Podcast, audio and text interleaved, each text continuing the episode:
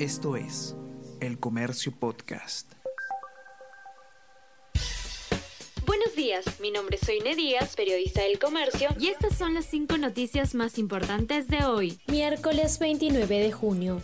Crece el rechazo a la ley Mordaza que impulsa el gobierno. Titular del Poder Judicial dice que se busca limitar libertad de prensa. Para exministros de justicia hay interés por proteger los casos de corrupción. Según el IPIS, esta situación obliga a debatir la necesidad de que el presidente sea apartado de sus funciones conforme a la Constitución.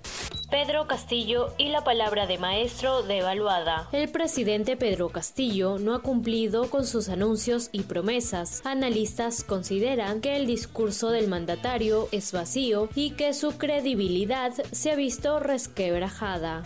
Mayoría cree que ministros y funcionarios de Castillo no son honestos. Una encuesta Ipsos para la Ampadia revela que el 76% opina que los ministros y funcionarios nombrados por el presidente no son personas honradas ni capacitadas, mientras que un 79% considera que la situación económica del país en la actualidad está peor que hace 12 meses.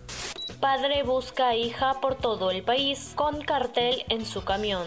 Marjorie Riveros lleva más de 40 días desaparecida. Su padre decidió emprender su propia búsqueda debido al poco accionar de las autoridades. La fiscalía no le da información del caso por confidencialidad. Moisés Riveros ha llegado a las orillas del río, a cerros, discotecas, bares, morgues y otros lugares, pero sin éxito. Evalúa llegar hasta el Braem ante sus sospechas de trata de personas.